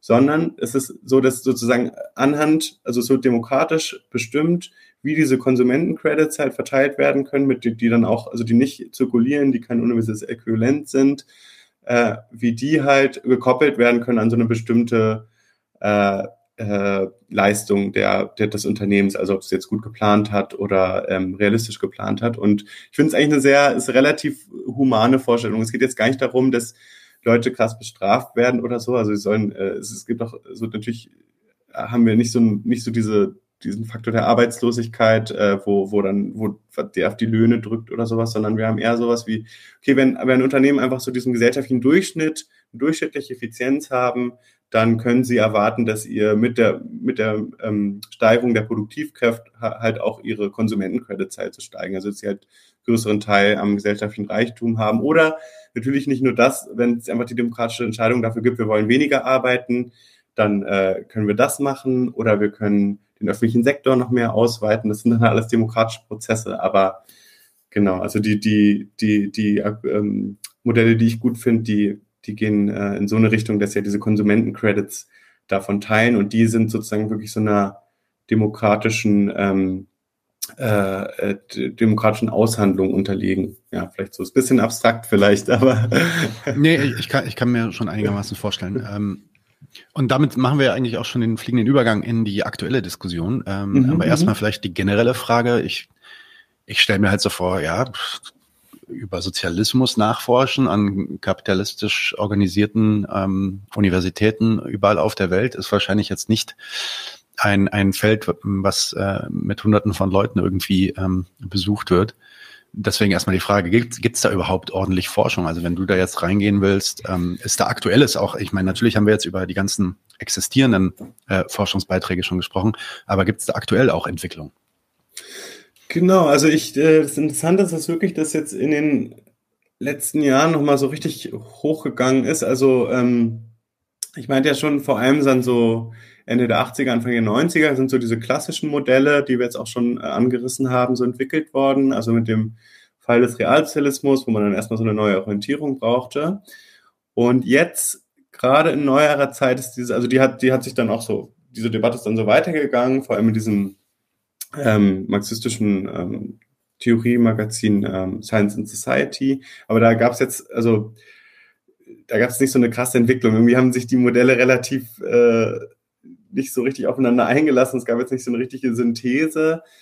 Ähm, obwohl Leibman sagt, sein Modell ist eigentlich eine Synthese. Ich finde es auch, stimmt schon auch ein bisschen. Also er versucht schon auch viel dieser Elemente so zu synthetisieren. Ähm, aber äh, genau, und jetzt, das ist so diese, diese Debatte seit den 90ern. Und jetzt äh, gibt es aber in neuerer Zeit so einen richtig, äh, richtig starken Aufschwung, habe ich das Gefühl. Also einerseits mit der Entwicklung der Informationstechnologie natürlich. Also es gab ja zum Beispiel dieses Buch jetzt hier, The, People, The People's Republic of Walmart. Äh, die Leute, die halt argumentiert haben, ey, guck mal, hier äh, Walmart, die planen äh, ihre ihr Unternehmen, was die Größe hat äh, von einer ganzen Volkswirtschaft. Äh, was heißt das eigentlich für eine sozialistische Planung? Das heißt doch eigentlich, Planung ist möglich oder hier Jack Ma, dieser Gründer von Alibaba in China, meinte auch jetzt hier, jetzt durch die moderne Informationstechnologie wird wirklich Planwirtschaft ähm, möglich und wird den Markt irgendwie verdrängen. Und genau, und da gab es jetzt eben auch so dieses Modell äh, von, von diesem CERES, das heißt ähm, äh, Information Technology and Socialist Construction. Und es gibt diesen sehr niceen Podcast, ich habe gesehen, ihr habt das auch gemacht mit, äh, mit Jan Groß, ne, der Future Histories, der auch viel zu dieser Debatte schreibt. Und äh, ja, und das Interessante ist, also es gibt äh, da wirklich äh, eine, eine breite Debatte, sowohl jetzt so äh, in, in so linken Kreisen, aber auch halt äh, in, man denkt es gar nicht, aber auch an den Unis. Also ähm, viele von diesen Leuten, die diese Modelle geschrieben haben, sind halt auch an Universitäten und sind halt auch ähm, Ökonomen äh, und, oder Professoren für, für Ökonomie, also nicht nur. Äh, aber genau, äh, und äh, da gibt es wirklich eine ziemlich spannende akademische Debatte zu den Fragen. Ich habe jetzt gerade halt äh, dieses Buch eben von Half, äh, von Vethese und Pendergrass zum Beispiel. Also Pendergrass ist äh, so ein der Modell, das ist ein Ingenieur für so Klimamodellierung. Also der modelliert halt wirklich so diese äh, diese ganzen Fragen von wie viel CO2-Budget ähm, haben wir noch und so. Also ich glaube, ich weiß nicht, ob es genau das ist, was er macht, aber er ist auf jeden Fall da so ein da so ein, äh, so ein, so ein Techniker, Ingenieur und, und der Vethese ist auch so ein Sozialwissenschaftler und die haben jetzt auch so dieses ziemlich interessante Buch geschrieben haben, wo sie halt auch sagen, okay, wir brauchen so diese linear, linear, lineare Optimierung, wir müssen aber auch die Erkenntnisse der Kybernetik dazu nehmen und die haben, das weiß nicht, ob du das kennst oder ob die Hörerinnen des Podcasts äh, das kennen, die haben auch so ein Spiel entwickelt, richtig geil, das heißt Half of Socialism, da yep. kann man so Hast du das? Ah ja, cool. Habt ihr auch schon besprochen? Besprochen haben wir das tatsächlich ah, ja. noch nicht. Das müssten wir eigentlich mal bringen im Kulturgedöns. Das ist ein sehr guter, sehr guter ja. Vorschlag. Aber wir haben im Discord schon öfter mal darüber gesprochen. Ja. Mhm. ja, ja, genau. Nee, genau. Aber also, ja, also um deine Frage zu beantworten, ich habe wieder viel zu lange geredet. Äh, ja, es gibt auf jeden Fall auf jeden Fall viel Debatte. Ja, nee, ja. zum Reden bist du da. Das ist ja wunderbar. Ähm, äh, vielleicht dann die nächste Frage. Ähm, was ist denn diese aktuelle, ich meine, das kann man jetzt natürlich auch nicht super äh, kurz abreißen, aber was ist der aktuelle Forschungsstand, beziehungsweise äh, welche Diskussionen, welche Konflikte sind da gerade heiß? Also worum wird sich da gerade gestritten? Du hast ja einige jetzt auch schon erwähnt, aber vielleicht kannst du das nochmal abreißen. Mhm. Ja, genau, voll. Ähm, genau, also ich, ich, ich würde halt sagen, so, es wird halt viel ähm, darüber gestritten, äh, was jetzt sozusagen, also eigentlich diese Frage von, von zentraler Planung, einerseits ähm, dann die Frage von Optimierung und, ähm, das im Zusammenhang mit, ähm, mit der modernen Informationstechnologie. Und ähm, also ich würde halt sagen, man kann so ein bisschen so aufteilen von, also ähm, es gibt einerseits diesen Strang, der halt so ein bisschen äh, zentrale Planung mit moderner Informationstechnologie wahr, äh, wahr werden äh, lassen will. Also was ich halt sagen würde, das ist eigentlich so das Cockshot-Control-Modell. Dann, dann gibt es halt diese Modelle, äh, wie zum Beispiel bei Saros. Äh, das würde ich sagen, ist eigentlich auch so, kommt aus dieser neoklassischen Tradition, ist eigentlich äh, hat nicht gar nicht so viel mit moderner Informationstechnologie zu tun, ähm, aber genau, hat halt eben ähm, hatte eben diese ganz gute Idee mit diesem Trennung von diesen, von diesen Einheiten, was ich vorher besprochen hatte. Und aber sozusagen die, die Debatte, die ich halt gut finde, die sagt eigentlich, okay, wir, wir müssen sozusagen diese moderne Informationstechnologie, diese Entwicklung der Kybernetik und so, äh, müssen wir mit diesen reformsozialistischen Vorstellungen zusammenbringen. Ähm, und dass eigentlich diese reformsozialistischen Vorstellungen, also irgendwie ein dezentrales, dezentraleres demokratisches Plansystem eigentlich sehr ähm, kongruent ist, sehr gut zusammengeht mit so diesen, ähm, diesen, diesen Diskussionen zur Kybernetik und so. Und äh, genau wichtig ist dazu sagen, dass, dass es da nicht eigentlich um so eine marktsozialistische Vorstellung geht, sondern wirklich um eine Vorstellung von so von so von umfassenden Planwirtschaft, ähm, die aber halt eben, wie ich schon mehrmals jetzt gesagt habe, sehr stark so lokale Autonomie äh, integriert und auch so horizontale Verbindungen zwischen den lokalen Einheiten. Also dass es nicht immer bloß immer über die Zentrale gehen muss, sondern dass sie wirklich auch horizontal miteinander kommunizieren können und äh, äh, Güter austauschen und so weiter. Und dass halt auf Makroebene dann diese parametrische Kontrolle vor allem gibt. Also dass halt, wie ich schon meinte, dass man dann halt so bestimmt, wie viel Wachstum oder diese verschiedenen Trade-offs demokratisch bestimmt und auf der Basis dann die lokalen Einheiten selber planen müssen und agieren müssen. Und ähm, da wird halt viel drüber gestritten. Also das, ähm, die Frage ist ja so ein bisschen auch, wenn man jetzt so Optimierung will, ähm, äh, finde ich zum Beispiel eine ganz wichtige Frage, okay, äh, geht das notwendig mit so einem Konzept zentraler Optimierung, äh, zentraler Planung einher? Das heißt also, wenn ich jetzt wirklich so einen optimalen Plan auf zentraler Ebene erstelle, äh, schließt das notwendig ein, dass dann ganz klar ist, wer wie viel produzieren muss.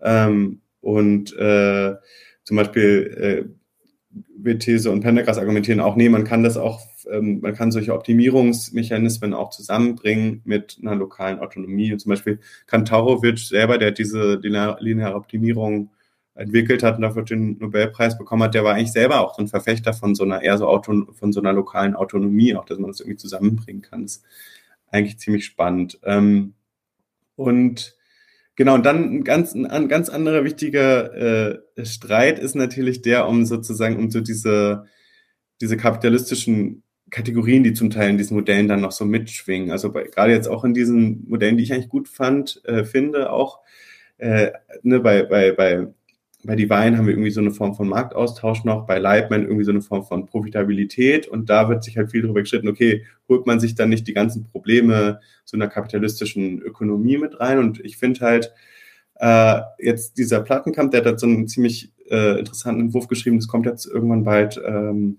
dauert leider noch ein bisschen, aber auch als Buch raus. Und der sagt halt, okay, man kann diese reformsozialistischen Vorstellungen eigentlich ganz gut verbinden, auch mit einem viel stärkeren Standpunkt gegenüber so diesen kapitalistischen Kategorien. Also wir können, wir können lokale Autonomie haben, wir können horizontale Verbindungen haben, aber wir können gleichzeitig auch keine Geldzirkulation haben, indem wir nämlich zum Beispiel für die ähm, für die für, für, für die Koordination innerhalb dieser äh, zwischen diesen lokalen Einheiten einfach diese Buchhaltungspreise nehmen, die ähm, nicht ähm, eintauschbar sind in Konsumgüter, die nur diese Funktion haben, dass der internen Rechnung ähm, oder auch makroökonomischen ähm, Rechnung oder ähm, sagt man Accounting, äh, Buchhaltung.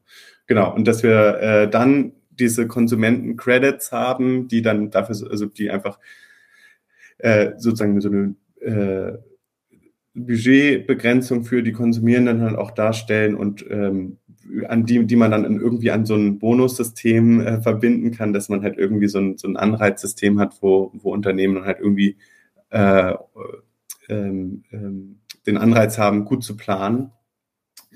Genau, und dann, äh, dann, das ist der Einstieg und dann noch ein ganz, äh, hatte ich jetzt auch schon viel gesagt, aber das wird auch viel debattiert, diese Frage dieser Rechnungseinheit immer noch. Ne? Also es gibt dann Leute, die ganz stark sagen, wir brauchen diese Arbeitszeitrechnung, wir können mit diesen Leontiefschen ähm, äh, Matrizen können wir einfach den, den Arbeitsinhalt von jedem Produkt so planwirtschaftlich berechnen. Ähm, ich würde auch sagen, also ich denke auch, dass das stimmt. Also man kann äh, so eine Arbeitszeitrechnung machen. Man kriegt halt Probleme mit natürlichen Ressourcen, weil man, es ist ein bisschen schwierig.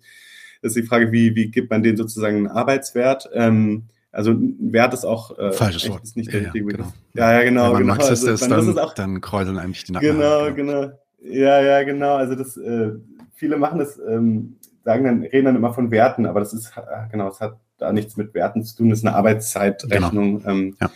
Genau. genau ähm, und ich glaube, dass äh, ich glaube, würde das auch so sehen, dass man das, dass man das machen kann und dass man das brauchen kann. Aber ich würde halt sagen, man sollte das jetzt nicht so überfokussieren. Es gibt dann äh, Leute, die machen daraus dann so ein gesamtes Gesamtmodell. Wir brauchen nur diese Arbeitszeitrechnung und dann ähm, dann reicht es schon. Ich würde halt sagen, diese anderen Argumente, zum Beispiel, die halt sagen, wir brauchen so, wir brauchen eine Rechnung in physischen Einheiten, die haben ziemlich interessante Ideen, wie wir mit den Mitteln so dieser linearen Optimierung so ähm, Opportunitätskosten berechnen können. Das heißt also sozusagen, das heißt also diese Trade-offs, die man hat, wenn man sich für bestimmte, die Verwendung bestimmter Ressourcen entscheidet, dass man die innerhalb von, so, von so diesen mit linearer Optimierung berechneten Opportunitätskosten so darstellen kann.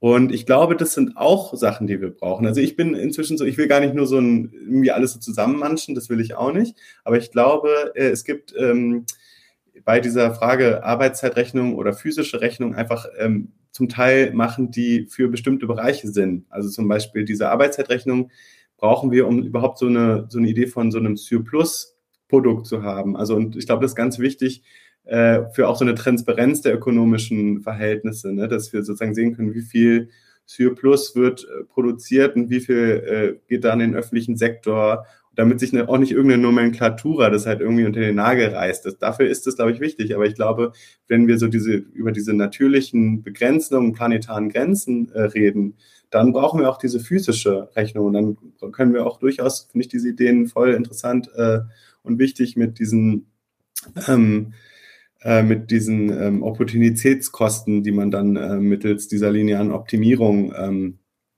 äh, berechnet. Aber genau, und ich glaube, da, da jetzt irgendwie finde ich es wichtig, wie da jetzt so eine Synthese zu kriegen, ne? dass man das nicht nur einfach so irgendwie nebeneinander legt und zusammenmanscht, sondern wirklich äh, daraus so einen richtig so einen stabilen, theoretisch natürlich, aber so einen stabilen ökonomischen Mechanismus abzuleiten. Ich glaube, das wäre jetzt gerade so die nächste Aufgabe. Und gerade diese Frage von diesem Preissystem, also wie, wie sind so die Preise, wie sind die da gestaltet, das sind, das sind voll interessante Debatten, die, genau, wo ich glaube ich da noch, wo es da glaube ich viel Entwicklung geben kann noch in nächster Zeit. Ja, und, und Potenzial für Synthese auch, äh, wenn, genau. wenn man da in die Debatte kommt und da, genau, ja, eine Synthese draus bildet. Genau, voll. Ähm, Du hast jetzt schon erwähnt, Plattenkamp, dieses Buch kommt dann bald raus. Gibt's für dich, ist das für dich äh, der gegenwärtig vielversprechendste Entwurf oder gibt's dafür einen äh, wo du sagst, ja, das ist, glaube ich, auf jeden Fall das Pferd, auf das wir gegenwärtig mal setzen sollten mit der, mit der Forschung.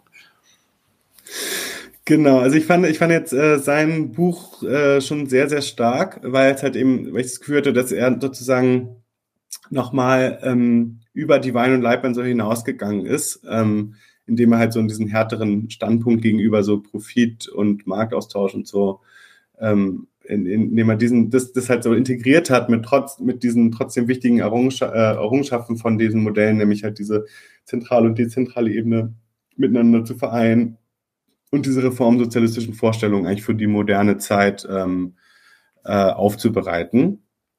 Genau, und äh, das, ähm, also ich würde sagen, es, es ist eher so, ne, dass ähm, sind wir, denken wir wahrscheinlich auch, kann ich mir vorstellen, ähnlich, dass, dass es jetzt kein äh, einziges Modell gibt, was, was jetzt äh, alles äh, integrieren kann, abbilden kann. Aber ich würde sagen, er, gerade wenn wir so von so einer Synthese reden, hat er jetzt schon, äh, schon was vorgelegt, was, was ich, was, was die Debatte einfach nochmal auf eine neue, ähm, auf eine neue Stufe hebt.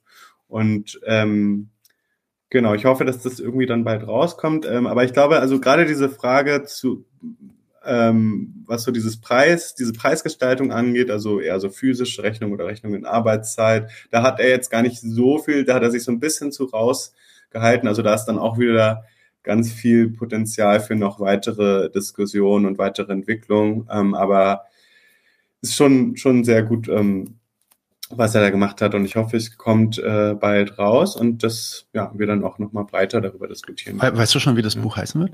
Hast du gerade gesagt? Das heißt, ähm, also er hat das genannt, The Constitution of Socialism. Ah. Ähm, das Interessante ist halt auch, er, also er vereint diese, diese ähm, Ideen von dieser demokratischen Planwirtschaft ganz stark mit so einer Vorstellung von so einem sozialistischen Republikanismus. Mhm. Ähm, das finde ich, genau, also da geht es dann mehr um so diese politischen Strukturen, ähm, aber das äh, finde ich auch sehr interessant. Da gibt es jetzt gerade auch in Amerika viel Diskussion dazu, so ein bisschen so ein Revival von Kautsky, also wo ne, sollte man jetzt auch nicht alles hundertprozentig übernehmen, weil er sich ja dann auch irgendwie schon auch korrumpiert hat in der Revolution, aber diese Idee von okay, äh, also so diese republikanische äh, Tradition äh, hat durchaus auch eine Nähe zum, zu, zum sozialistischen Gedanken und kann durchaus auch verbunden werden mit, ähm, mit, mit einer sozialistischen ähm, Vorstellung von Gesellschaft, indem man halt schon auch so irgendwie sowas hat wie eine Verfassung, wo zum Beispiel der Schutz von Minderheiten ähm, festgelegt ist. Also nicht der Schutz von kapitalistischem Privateigentum, aber einfach so diese Idee von, wir brauchen so irgendwie festgelegte ähm, äh, Grundsätze, die nicht einfach durch so einen Willkürakt der Mehrheit der Menschen irgendwie außer Kraft gesetzt werden müssen. Zum Beispiel sowas wie der Schutz von Minderheiten. Und genau, und äh, deswegen heißt das Buch The Constitution of um, Socialism, weil er sich halt viel auf diese, diese republikanische, sozialistische Tradition beruft. Aber er hat auch ganz viel zu dieser ökonomischen, ähm, zu dieser ökonomischen Frage und äh, finde ich auch sehr, sehr fortschrittlich. Ähm, genau, deswegen. Ja. Okay, bin ich gespannt, ja. Ähm, vielleicht kommen wir dann mal zu so einem kleinen, ja, zu so einer kleinen Zusammenfassung. Ähm, mhm. Du beschäftigst dich ja jetzt schon richtig lang mit diesen Themen. Ähm, kannst du irgendwie auf einem High-Level ähm, sagen, was du da für Learnings, also natürlich lernst du unheimlich viele Sachen, aber was für Schlussfolgerungen ähm, ziehst du eigentlich aus der Befassung mit diesen Themen, auch für deinen, für deinen eigenen politischen Aktivismus vielleicht? Genau, also ich würde halt sagen, also dass man jetzt zumindest auf so einer ähm, theoretischen Ebene einfach von, von wirklich sehr fortgeschrittenen Modellen der demokratischen Planwirtschaft sprechen kann und wir eigentlich, denke ich, auch jetzt schon anfangen können, uns da gar nicht so zu verstecken mehr. Also dass wir irgendwie wirklich eine äh, eine ganz andere Ökonomie wollen. Ähm, also natürlich gibt es auch ganz viel Debatte und Probleme, aber es gibt auch einfach schon sehr, würde ich sagen, weitreichende Vorschläge, wo ich jetzt auch nicht sagen würde, also es ist natürlich auch so, es kann natürlich nie voll vollendet sein, weil es ist natürlich auch was, was im Prozess immer weiterentwickelt werden muss, wo, wo sozusagen so eine Bewegung, die sowas realisieren will, auch immer wieder darüber diskutieren muss und verändern ja, muss. Ich, ich, ich wollte gerade sagen, auch diese Idee überhaupt, dass der Sozialismus dann äh, umgesetzt wird und dann fertig ist und sich in 100 Jahren dann auch nicht verändert ja. hat, ist natürlich auch eigentlich Quatsch. Ja, so läuft das nicht. Genau. Genau, genau, so läuft das nicht. Aber gleichzeitig brauchen wir auch erstmal so eine grundstrategische Orientierung. Und ich würde sagen, die ist äh, eigentlich schon, schon, schon, schon sehr fortgeschritten, was diese ökonomischen Fragen angeht. Äh, und dass man schon sagen kann, okay, ich bin schon sehr davon überzeugt, dass halt wirklich eine, eine postkapitalistische, eine demokratische, ähm, planwirtschaftliche Ökonomie ähm, funktionieren kann. Ähm, und äh, jetzt ist halt die Frage, wie können wir diese Debatte weiterentwickeln und wie können wir sie vor allem vielleicht auch politisch ähm, fruchtbar machen, dass wir halt mehr als Bewegung vielleicht auch ähm, uns darauf beziehen, berufen und so weiter. Ja, das wäre auch meine nächste Frage gewesen. Also wie ja, hast du Ideen, wie die, wie eine Linke da jetzt zum Beispiel diese, ähm, ja, diese, diesen Forschungsstand, der ja dann schon sehr fortgeschritten zu sein scheint, dann auch ähm, äh, besser vermitteln kann. Also das war ja auch dein Ausgangspunkt, dass die Linke ja eigentlich dafür verantwortlich ist, auch genau diese Ideen dann zu vermitteln ähm, können diese Forschungsergebnisse oder kann dieser Stand der Forschung zum Beispiel dann besser benutzt werden zur Agitation, vielleicht äh, zum Organizing? Ähm, ja, wie kann man, wie kann man das äh, anwendbar machen, quasi, die Forschung? Jetzt schon. Mhm.